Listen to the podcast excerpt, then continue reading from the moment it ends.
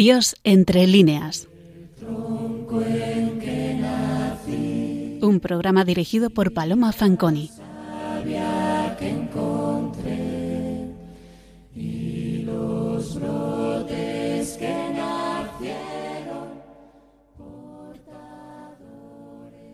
Nieve y azul, bandera de diciembre.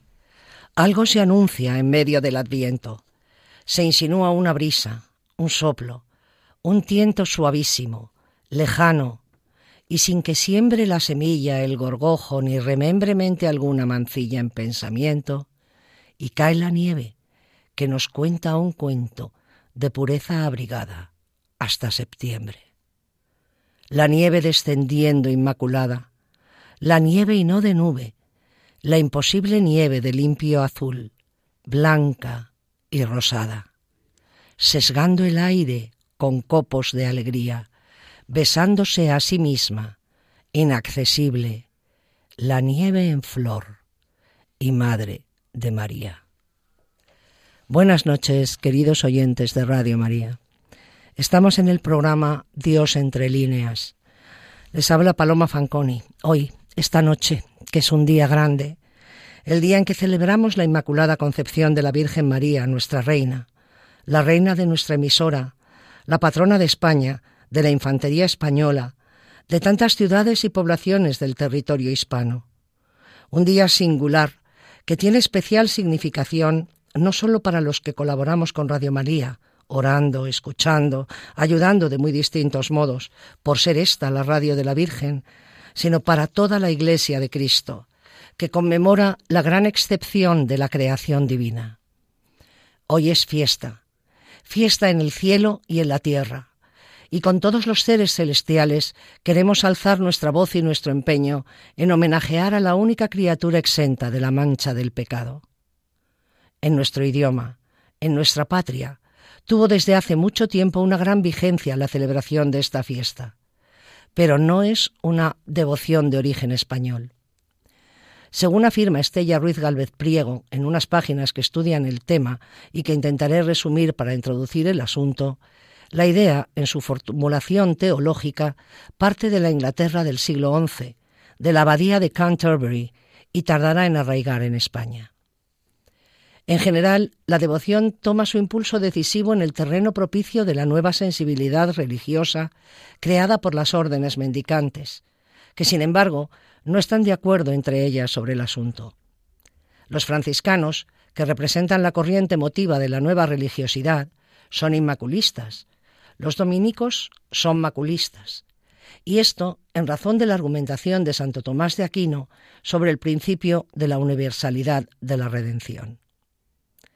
El siglo XIII aporta la argumentación inmaculista de Don Sescoto, a quien se deben las nociones de preservación y corredención, en respuesta, evidentemente, a la argumentación de Santo Tomás. Y este argumento es el de la redención preventiva. Nos lo ofreció, digo la explicación, Benedicto XVI, ni más ni menos que Benedicto XVI, en la audiencia general celebrada en la Sala San Pablo el miércoles 7 de julio de 2010. Y dice, este argumento es el de la redención preventiva, según el cual la Inmaculada Concepción, son palabras de Benedicto XVI, representa la obra maestra de la redención realizada por Cristo, porque precisamente el poder de su amor y de su mediación obtuvo que la Madre fuera preservada del pecado original. Por tanto, María es totalmente redimida por Cristo, pero ya antes de la concepción. Añade el Papa.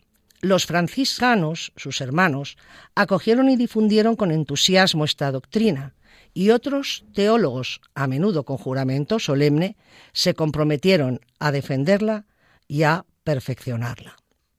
No se puede explicar mejor y en menos palabras la teoría de la preservación de Duns. Pero sobre todo en el siglo XV, cuando el avance aparece determinante. En 1436, el concilio de Basilea se pronuncia a favor de la declaración dogmática, y esto al cabo de una batalla de ocho días protagonizada por dos españoles, Juan de Torquemada, dominico, futuro cardenal de San Sixto, y Juan de Segovia, franciscano, eminente teólogo de la delegación española presidida por Alonso de Cartagena.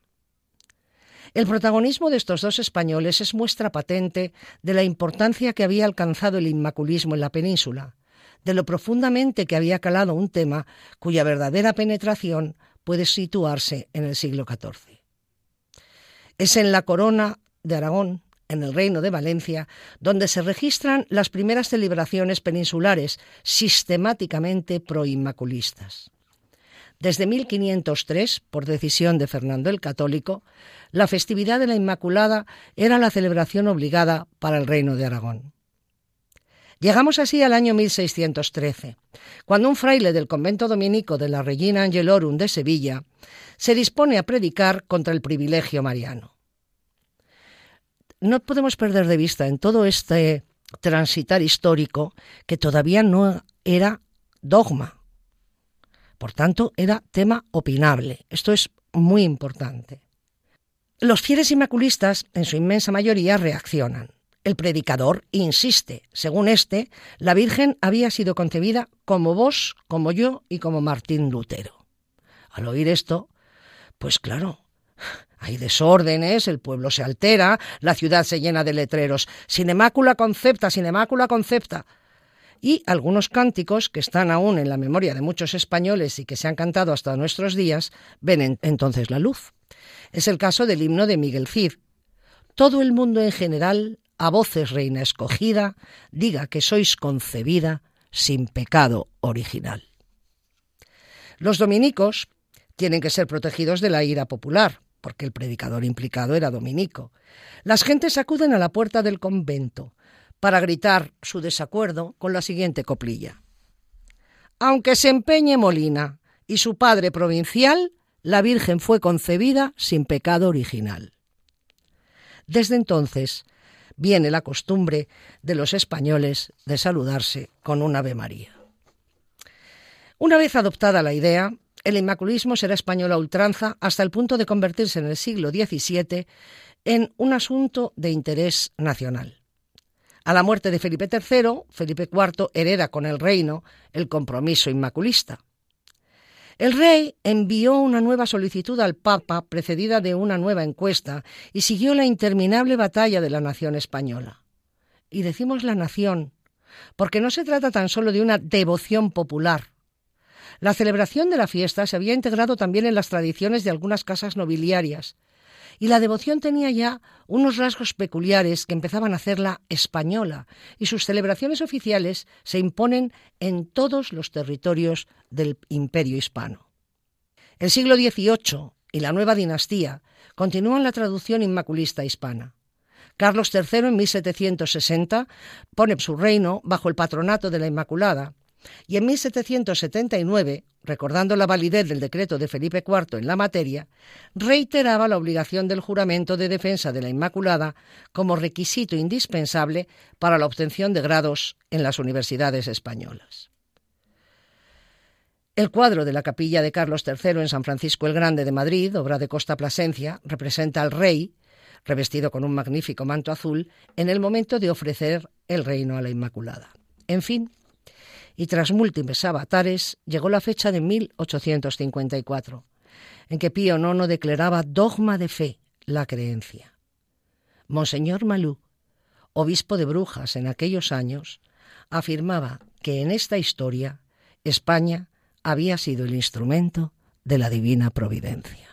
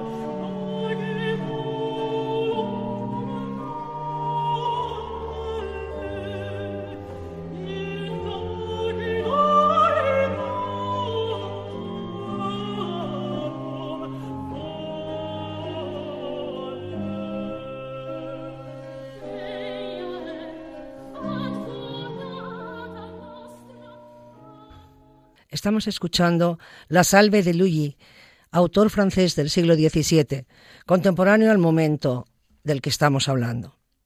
Efectivamente, las principales casas nobles, la monarquía y especialmente las clases populares defienden con energía la concepción inmaculada de la Virgen. Pero el 17 de septiembre de 1617, el claustro pleno de la Universidad de Salamanca juzga como más probable la opinión de que la Santísima Virgen fue concebida sin mancha de pecado. Siete meses después, el 17 de abril de 1618, de nuevo el claustro pleno acuerda hacer estatuto y juramento de defender la opinión de que la Virgen fue concebida sin mancha de pecado original, y que tal juramento lo hagan todos los que se gradúen por esta universidad. Que la Universidad de Salamanca dé este paso al frente en favor del inmaculismo es sin duda un hito trascendente sobre todo si tenemos en cuenta que el protocolo de la docta casa era seguido en todas las universidades de Allende del Imperio Hispánico. La primera jura tuvo lugar el 6 de mayo. Acordado el estatuto y juramento por la universidad, se tomó asimismo la decisión de hacer solemnísimas fiestas para celebrarlo y que fueren por octubre, porque, cita literalmente, las escuelas estén plenas porque los estudiantes habrían vuelto de la vacación estival. El 24 de julio, los profesores comisarios encargados de preparar el programa presentaron un anticipo de los festejos jubilatorios, en el que tras las naturales funciones solemnísimas de acción de gracias, tedeums, luminarias, cohetes y otras cosas, por ejemplo, se corrieron seis toros, se preveía que el día siguiente, después del juramento, se haga en el patio de escuelas un auto de Nuestra Señora de la Concepción. Programa de honras y regocijos para el que se comprometieron a sacar el dinero de donde lo hubiere. En estas circunstancias y fechas, entre abril y julio, debió de concretarse el encargo de una comedia a lo divino al que era el primer dramaturgo de la España de entonces, Lope de Vega se llevó a cabo el programa festivo del juramento entre los días 27 y 31 de octubre de 1618. Representóse la limpieza no manchada el lunes 29 por parte de la compañía del actor Baltasar de Pinedo. La obra salió tan dulce, devota y regocijada que a petición del público se representó otras tres veces más en los seis días siguientes, todas ellas en el patio de escuelas, que tan solo hacía siete años que estaba construido, porque la tramoya era tal que no cabía en ninguna de las aulas de las escuelas mayores.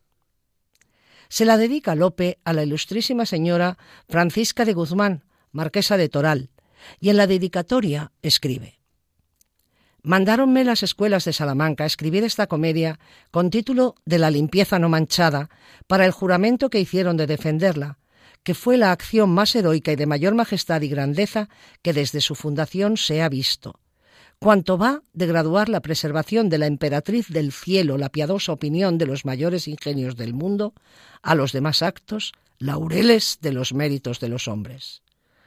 Representóse en ellos con tanto aplauso de sus doctores y maestros que pudiera desvanecer la humildad que no fuera mía, pero confieso a vuestra señoría, ingenuamente, que no tendré la honra que la hicieron por tan lucida como calificada de su raro, peregrino y milagroso entendimiento. Veamos la obra. La mayoría de los personajes de esta comedia son alegóricos, es decir, representan un concepto abstracto, la quietud, la duda, la contemplación, el cuidado, el pecado original, el género humano. En el acto primero, la quietud, harta de las constantes cuestiones que le plantea la duda, la expulsa de su casa. Transformada en hombre, la duda vaga por el campo, cuando se encuentra con la contemplación, que le ofrece entrar a su servicio. La contemplación habita normalmente en el cielo, pero ahora tiene su morada en el monasterio en el que Brígida, futura santa, recibe su ayuda para que Dios le revele misterios que dudar suele porque están en opinión. Las dudas fatigan a Brígida, que no alcanza a entender la razón por la que el pecado de Adán ha pasado a todos sus descendientes, incluso a los niños inocentes. El cuidado le recomienda frecuentar al silencio para concentrarse en la comunicación con Dios. mientras Brígida y la duda discurren cómo fue a todos igual el pecado original. La contemplación les aconseja la práctica de la piedad y la oración. Este es el camino vitalista, siempre vigente en Lope, más poeta de la experiencia que de conocimientos y, sobre todo, defensor en este caso de un conocimiento piadoso más que teológico. ¿Por qué? Quizá porque este poeta del pueblo donde los haya sabe que la disputa entre maculistas e inmaculistas es teológica, pero que la tesis inmaculista está completamente arraigada en su momento en la piedad popular.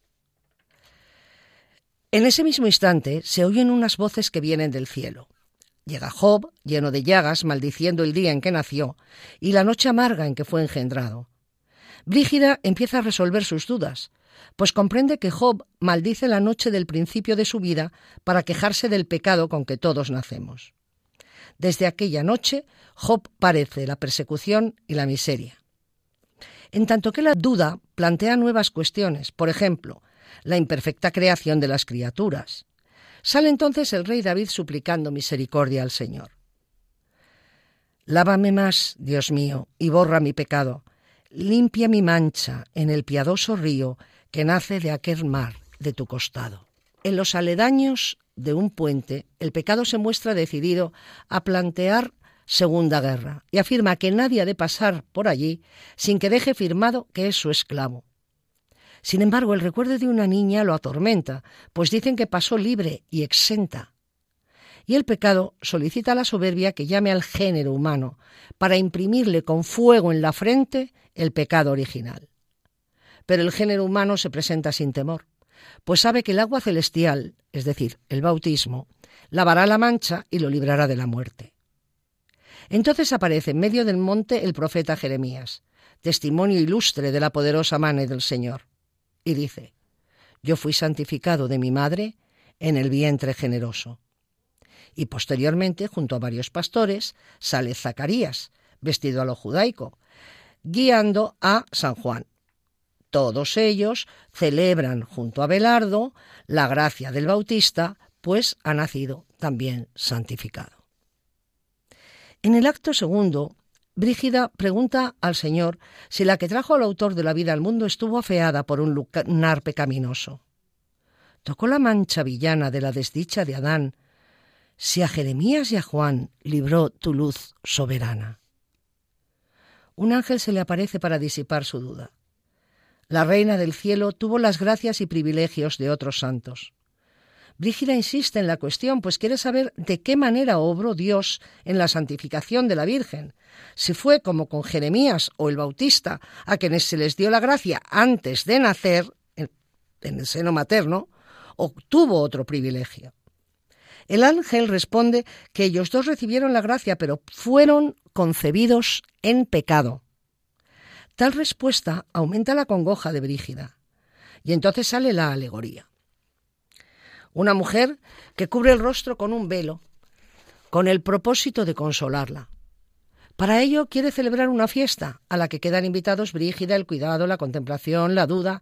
Después de que entiendan el significado, la alegoría dejará que Brígida le quite el velo del rostro. Se sientan y entonces unos músicos cantan una letra referida a la hermosa Bastí, mujer del rey de Persia Asuero. Como sabemos por la Sagrada Escritura, Bastí desobedeció a su marido y fue desposeída de los títulos de reina y esposa que pasaron a la judía Esther. A continuación se representa el pasaje de los planes de exterminio al pueblo judío. Un criado advierte a Esther del edicto fiero contra su gente y le traslada el encargo de Mardoqueo de que hable con el rey Asuero y le suplique piedad para sus compatriotas. Esther ahora teme llegar a su presencia sin tener el oportuno permiso, pues el atrevimiento se paga con la pena de muerte. En el momento en que Esther se presenta ante Asuero y su primer ministro, hace tres reverencias y se desmaya sobre los brazos del rey, que ha saltado del trono para impedir la caída. Tras la representación, la alegoría pregunta si han entendido la historia, pero Brígida se muestra indecisa y decide quitar el velo para aclarar sus dudas. Quitar el velo de la alegoría es explicarla. tenemos que tener presente que era un método pedagógico muy usado y que Lope, lo hemos señalado, es el gran poeta del pueblo, el que les da el divertimento y la instrucción también, como en este caso, a través de la escena. Igual que sucede en la historia representada, Brígida deduce que Dios, desde el trono de la gloria, salvó a la Virgen de ser manchada. Fuiste a caer y el rey, desde su trono de gloria, bajó a teneros de un salto que salvó la tierra toda. Asuero explica que las leyes dulce esposa exceptan a las reinas. A través de la historia de la historia sagrada, Lope ha explicado ni más ni menos que el argumento teológico de la preservación de Duns Escoto. Es verdaderamente audaz y ocurrente. Era un método que ya se venía usando desde el teatro medieval, la escenificación de pasajes bíblicos para explicar al pueblo llano la palabra de Dios. Y Lope lo introduce en la escena, en un juego del teatro dentro del teatro. ¿Para qué? Para poder explicar luego la alegoría y por tanto el argumento teológico por medio de un personaje. Un personaje que representa el interrogante del espectador. Pero claro, no vamos a descubrir ahora el magisterio de Lope en el uso de recursos dramáticos. Tan acertada ha sido la historia representada que incluso la duda ha quedado convencida. Y aunque el pecado intenta desengañarla, expresa el convencimiento de que la Virgen fue concebida sin pecado. Ya tenemos la parte central, de la obra. Ya está cubierto el objetivo. Pero las obras de Lope tenían que tener tres actos. La piedad, y así se inicia el acto tercero, da una serie de indicaciones a la fama para que pregone la excepcional cualidad de la Virgen que fue concebida aquel ilustre día sin mancha vil del original pecado. El cielo ordena celebrar fiestas en su honor por todo el orbe. El pecado escucha con su preocupación este pregón, porque entiende que Dios le está quitando algunas de sus prerrogativas. Al instante sale Alemania para informarse de dónde van a celebrarse las fiestas a la limpia concepción de María. Tras disputar con el pecado, se encuentra con Francia y España. Esta última nación promete celebrar en honor a la limpieza no manchada de la Virgen fiestas que ninguna nación iguale, y Francia y Alemania se ofrecen para acompañar el apoteosis. Seguidamente, un monólogo de España ha hecho correr el tiempo hasta llegar a la edad del gran Filipo III, de aquel santo defensor de la Iglesia, en quien ha puesto el cielo opinión tan santa por tantos ilustres hechos. A continuación, se presenta la Universidad de Salamanca, vestida muy bizarra, y España le da mil gracias por el juramento de defender la opinión.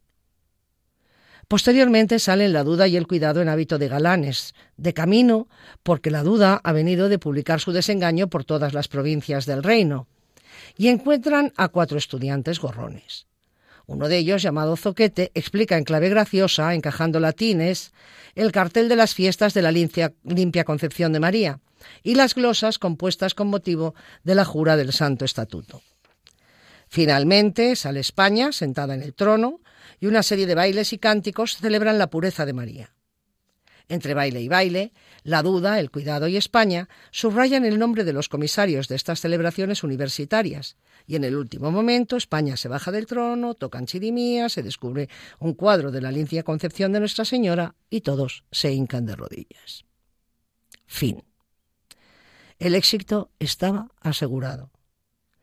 Pero fijémonos además que el principio dramático de Lope de dividir la obra en tres actos, planteamiento, nudo y desenlace, se cumple perfectamente. Se plantea la duda de Brígida en el primer acto, hay, se desarrolla el nudo cuando eh, expone la alegoría y el desenlace es el pregón por todos los sitios de que la duda ya está vencida porque, incuestionablemente, la Virgen fue concebida sin pecado original.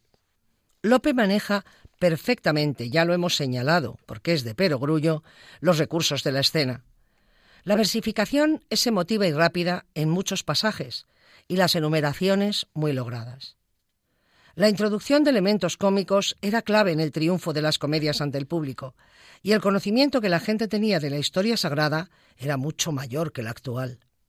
Por eso, En la representación de las clases populares introduce a Lope al estudiante Zoquete para provocar la risa, o la estupenda intervención del personaje de la duda, que es muy humana en su diálogo con Job, cuando le dice Alabo entre tus virtudes tan raras sufrir a vuestra mujer, necia, importuna y pesada, porque en viendo un hombre pobre o le dejan o le matan, a puro decirle afrentas. Lope no censura la existencia de la duda en Santa Brígida. ¿Por qué? Porque es un tema opinable, no podemos olvidarlo.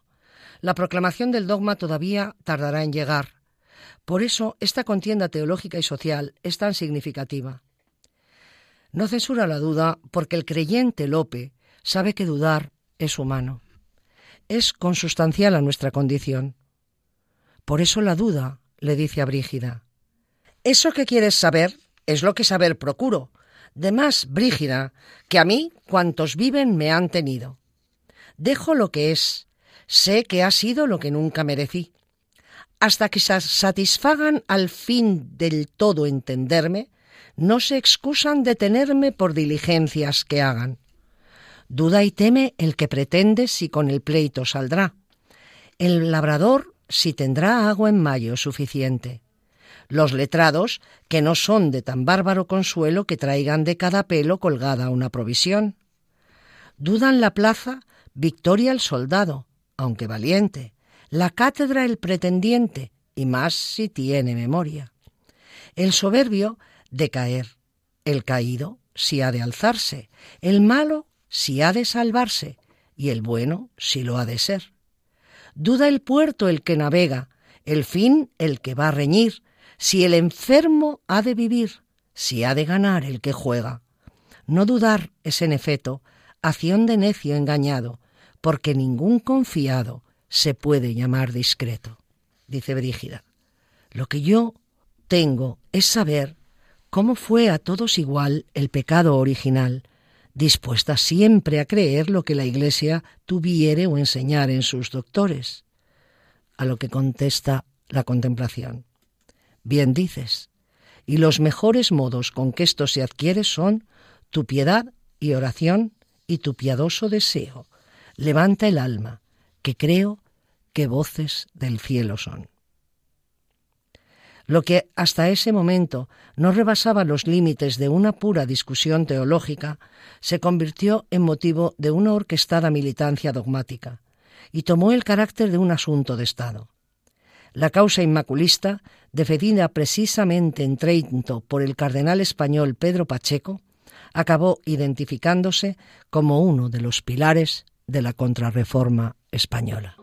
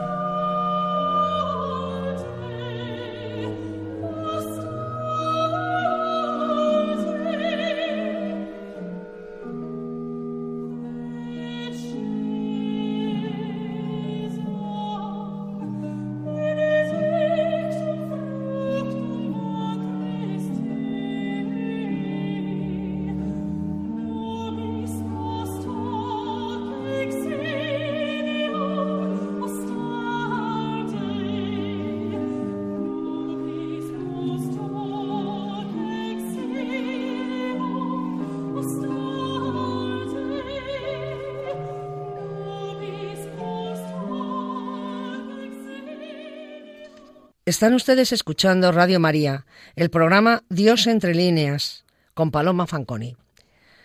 Seguimos hablando de la Inmaculada Concepción. Mientras esto pasaba, la jura eh, del voto, el voto de, de la defensa de la Inmaculada en Salamanca en 1618, unos años después, en 1640, ocurre otro acontecimiento de muy distinta jaez que nos lleva la pluma del más penetrante y profundo discípulo del Fénix, Calderón de la Barca. Nos cuenta don Ángelo Albuena Prat, máxima figura de la crítica calderoniana, que este auto no se representó para las fiestas del Corpus, sino en un acto de desagravio a la Virgen en la ciudad de Granada, aunque estaba escrito antes.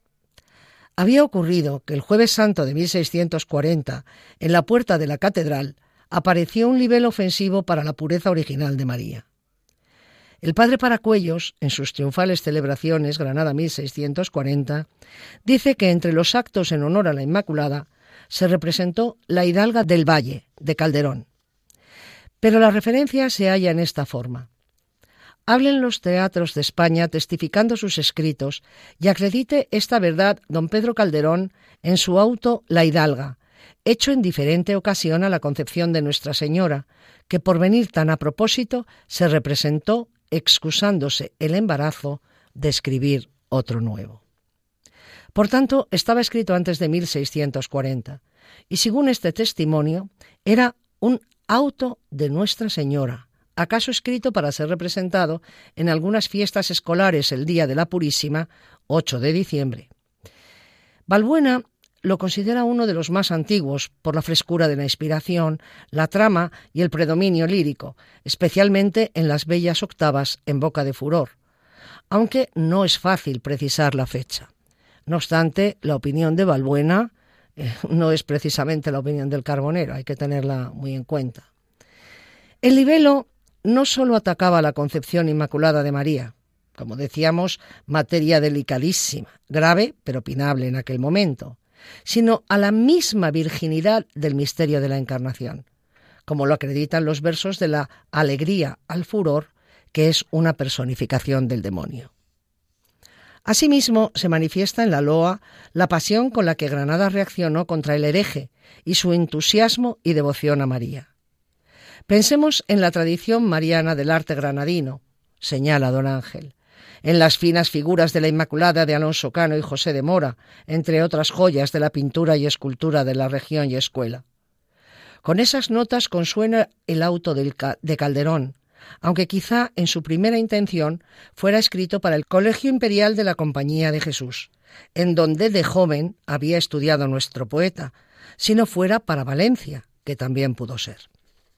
Si se compara la Hidalga del Valle con los autos de Calderón de tema mariano, combinado con la Eucaristía, como por ejemplo ¿Quién no hallará mujer fuerte?, que sobre el tema de Sisara, Débora y Jale, según el capítulo 4 del libro de los jueces, o La primer flor del Carmelo, según el libro primero de Samuel, considerándose a Abigail como prefigura de María, Las espigas de Ruth, sobre Ruth y Booz, libro de Ruth, las órdenes militares, el más especialmente dedicado al tema de la Inmaculada Concepción, observaremos la mayor sencillez de la obra. Es más, en algún motivo viene a ser como el esbozo de la trama más completa de las órdenes militares. El auto se titula La Hidalga del Valle. El valle es este mundo, el valle de lágrimas, donde habitamos todos los humanos. Todos nosotros somos villanos, que pagamos el tributo del pecado desde el momento mismo de nuestra concepción. La obra se abre con esa clara imprecación por parte de la culpa. Villanos, hijos de Adán, los que sois, los que habéis sido y habéis de ser para siempre en pecado concebidos. Villanos, hijos de Adán, segunda vez os lo digo, los que pagáis a mi imperio pechos del primer delito. Oíd, que con todos hablo, pues porque a mi voz rendidos estéis todos y ninguno pueda excusarse de oírlo, a vuestra naturaleza, mi esclava, traigo conmigo, errada con estos duros hierros que en su rostro imprimo, y para que de una vez reconozcáis mis designios, sabiendo quién soy, yo soy la serpiente de quien dijo en el Génesis Moisés que andaba en el paraíso. La culpa increpa a todos los hombres a que salgan a pagar el tributo que le deben. Toda la condición humana, todos los seres humanos pagan ese impuesto. Tras un largo parlamento que continúa tras estos versos iniciales, salen Job, luego David, recordemos los mismos personajes bíblicos que hemos visto o muy parecidos en la comedia de Lope. Job aquí sale de la primera de las tres puertas que hay en el escenario, que es las de los hijos de la ley. David de la segunda, que los de los hijos de la ley escrita. Y en la tercera puerta están los hijos de la gracia. Pero la gracia le afirma que entre los habitantes de esa puerta hay uno que es hidalgo. Y los hidalgos, los nobles, no pagan impuestos. La culpa llama al furor. Le contesta que no ha podido entrar por esa puerta, y le cuenta en unas bellísimas octavas de las que reproducimos una breve muestra la concepción inmaculada de María. Tras relatar la esterilidad del matrimonio de Joaquín y Ana, leemos Un ángel, con inmensas alegrías, a los dos anunció, de luz vestido, bien como fue anunciado Jeremías y bien como Sansón fue bendecido, que Ana concebiría, oh ansias mías, en tan mayor edad pierdo el sentido, una niña tan pura, limpia y bella que uniese Dios, poder y amor en ella. Que aunque es verdad que yo saber no pude aquesta anunciación por milagrosa y sobrenatural, no es bien se dude, que la sé no por verla misteriosa, sino porque después uno a otro acude, y habiéndose encontrado en la especiosa dorada puerta, y allí me informé de ello, que en llegándolo a hablar, pude sabello. Tras esta narración del furor, por fin la esclava naturaleza humana responde. Que mucho que mi llanto suspendido a esas señas furor haya quedado, si hacia mi libertad el paso ha sido primero que hoy mi esclavitud ha dado. Y más cuando sonaron a mi lado de espíritu de amor enamorado la blanda voz que ignoras, pues felice el ave nueva es ella la que dice, porque de gracia y de fe eterno este triunfo sea, en mis cantares diré. Y cantan todos los músicos. Tota es pulcra, amica mea, mácula non est in te. La culpa, enfurecida, quiere poner pleito para que la Concepción Inmaculada demuestre su hidalguía y, por tanto, poder estar libre del impuesto que le debe como humana criatura que es. Calderón recurre a explicar también la teoría de la preservación en la escena, como había hecho su maestro, y lo realiza haciendo que el placer, que es un pueblerino, un hombre bastante rústico, cabe un hoyo en la tierra, y que cuando pase el furor caiga en él, manchado y herido. El placer lo socorre y le ayuda a levantarse y a limpiarse. Poco después llega la culpa, que no cae, porque el placer le advierte que hay un hoyo y dice, Oh, ¿quién supiera explicar el cómo esto pudo ser, que a mi modo de entender ya lo he llegado a alcanzar. Esta azada he de tomar, un hoyo en la tierra herida he de hacer. Oh, si mi vida mostrase al volver los dos, que es con la sangre de Dios, sin pecado concebida. Ambos, furor y culpa, le están agradecidos, uno por ayudarle a levantarse tras la caída y la otra por impedirle caer. Y les explica. Luego, si para librar al que cayó en su pesar fue su sangre menester, para detener a quien va a caer, es bien se argulla que puso la sangre suya, pues fue menester también. Luego en su sangre os es bien que esa niña comprehendida sea antes de la caída, y es, pues Dios la ha preservado, concebida sin pecado y en su sangre redimida. En el auto de Calderón encontramos muy bellos pasajes, como el de la evocación de los ángeles niños, niños barrocos, en la descripción del placer, que va a continuación de aquella escena de un extraordinario encanto, hermano de las figuras infantiles celestiales de los cuadros de Murillo. Son niños bellos, como mariposas aladas con alas de tornasol, como cupidillos a lo divino que rodean las casas de Joaquín y Ana la noche de la Inmaculada Concepción. Los rapaces del cielo bailan y ríen y juegan. El placer, como villano ingenuo, se cree que son niños de carne y hueso, y le da pena que estén desnudos en diciembre, y querría vestirlos y abrigarlos. Las escenas finales, desde la aparición de la niña, pensemos otra vez en Murillo, que baja por una tramoya hasta ponerse encima de la culpa, como se pinta, son sumamente bellas. Con la hidalga del Valle, pues, Calderón hacía su particular contribución a la densa y secular polémica sobre el dogma inmaculista, de la manera que le era más propia, trasladando al lenguaje teatral una doctrina teológica con un interés catequético. Nada tiene de extraña la adhesión doctrinal y el apoyo de Calderón a la causa teológica del inmaculismo. Era la tesis de los franciscanos, en cuya orden tercera terminó profesando el dramaturgo, y cuyos argumentos había podido conocer ya desde su primera educación en el Colegio Imperial de los Jesuitas, fieles defensores de la doctrina inmaculista, y después en la Universidad de Alcalá, dirigida por los franciscanos. Un resumen de la confrontación de las cuestiones maculista y maculista aparece ya en las citas latinas procedentes de la Sagrada Escritura que jalonan la confrontación entre los personajes de la culpa y la gracia. Pero es en el diálogo entre el placer y la culpa donde se encuentra el desarrollo dramático más extenso de ambas posiciones. Dice la culpa, Pues ¿qué quieres de mí? Contesta el placer, pedirte que no te metas en poner pleito a esta niña en razón de su nobleza, porque no saldrás con él. Culpa. Muy grande es vuestra simpleza para hablar conmigo. Pues ¿por qué no? Si es ley severa y general que a ninguna humana criatura excepta. Placer, porque es criatura divina y no se entiende con ella. Siguen toda una serie de versos en los que la culpa arguye que es criatura humana y placer que es criatura divina para terminar resumiendo magistralmente ambas posiciones teológicas en sencillos y populares versos octosílabos de la siguiente manera. Dice la culpa.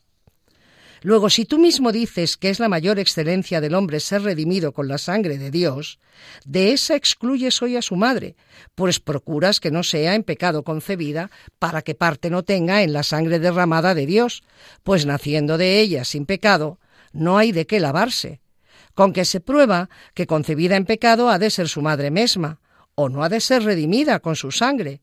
Considera cuál la puede estar mejor, o cuál es más preeminencia, ser concebida en pecado o no ser, a que esto es fuerza, partícipe de la sangre de Dios, y porque no pierda tiempo a buscar el furor voy. Piensa bien la respuesta. Contesta el placer. Bueno, no contesta, es que se queda solo y dice, ¿Quién me metió en arguir, siendo un mentecato yo, en lo que tanto importó estudiar y discurrir? No sé qué me he de decir, mi ignorancia está vencida, que no ha de ser redimida con la sangre esta mujer de Dios hombre, o ha de ser en pecado concebida. Dejar de gozar favor tan sumo como llegar su sangre a participar ya es un defecto, en rigor. Ser de la culpa al furor avasallada y rendida ya es otro, pues elegida de Dios no le ha de tener luego en gracia, puede ser redimida y concebida. Sí, pues con eterno aviso, no lo extraño ni lo dudo, Dios quiso hacer cuanto pudo y pudo hacer cuanto quiso, luego que sea es preciso, esta Virgen escogida para madre preferida en todo, siendo en su estado concebida sin pecado y con sangre redimida.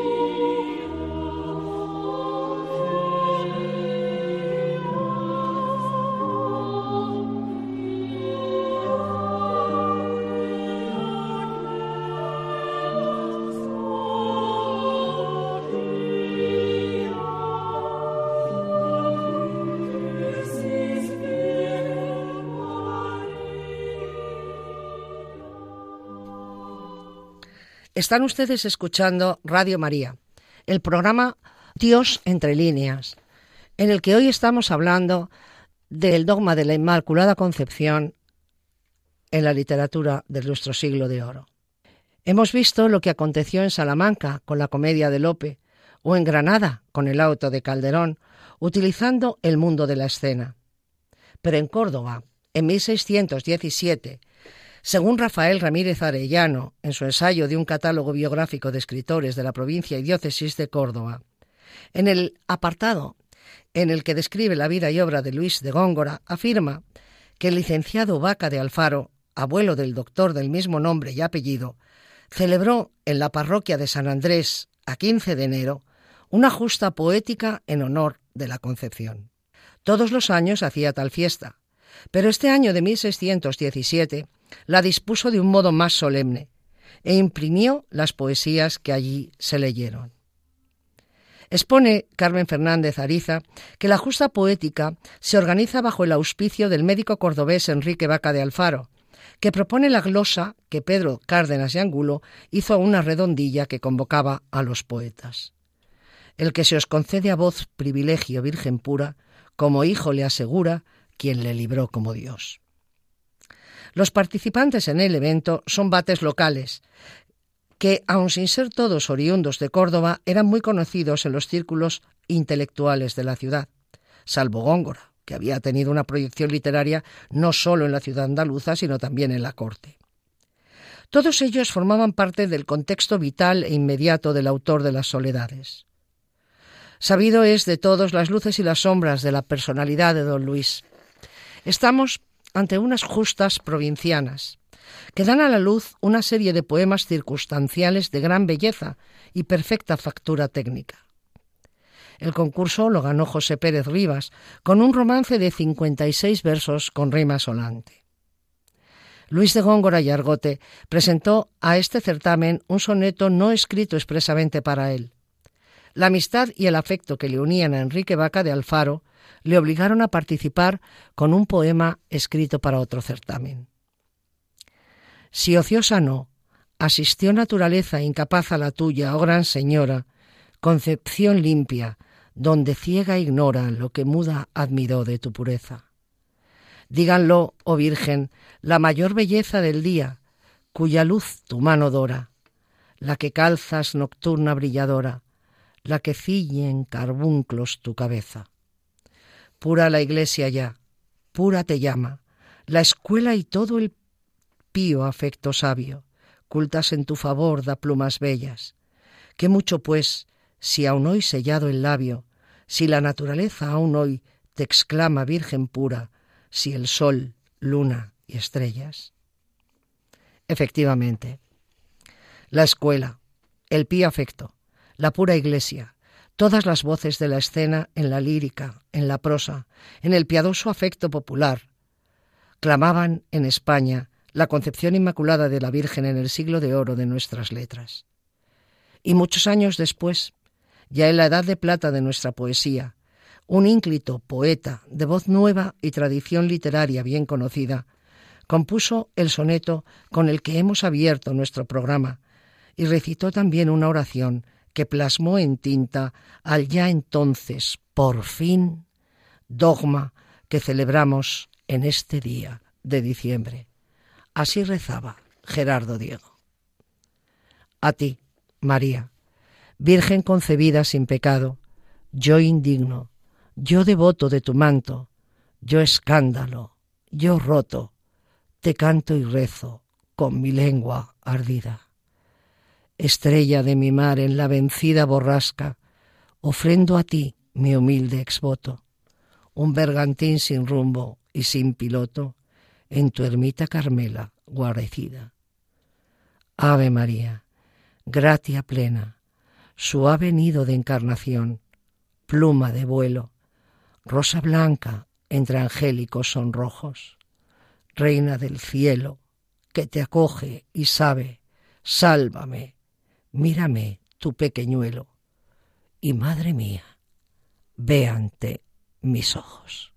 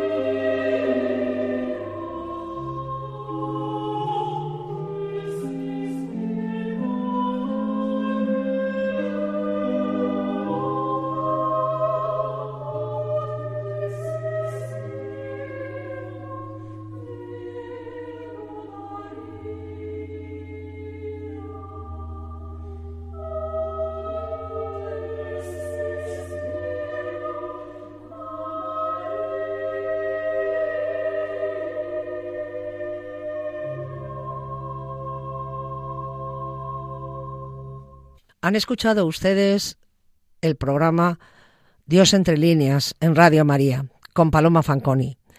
Me despido hasta el próximo mes, el día 5 de enero. Si quieren ustedes ponerse en contacto con nosotros, pueden hacerlo dirigiendo un mensaje al correo electrónico diosentrelíneas Pueden ustedes volver a escuchar este programa sobre la Inmaculada Concepción en la literatura española en el podcast de Radio María. Que tengan todos una felicísima Navidad. Señor, te daré las gracias por mi vivir, por la tierra y mis amigos,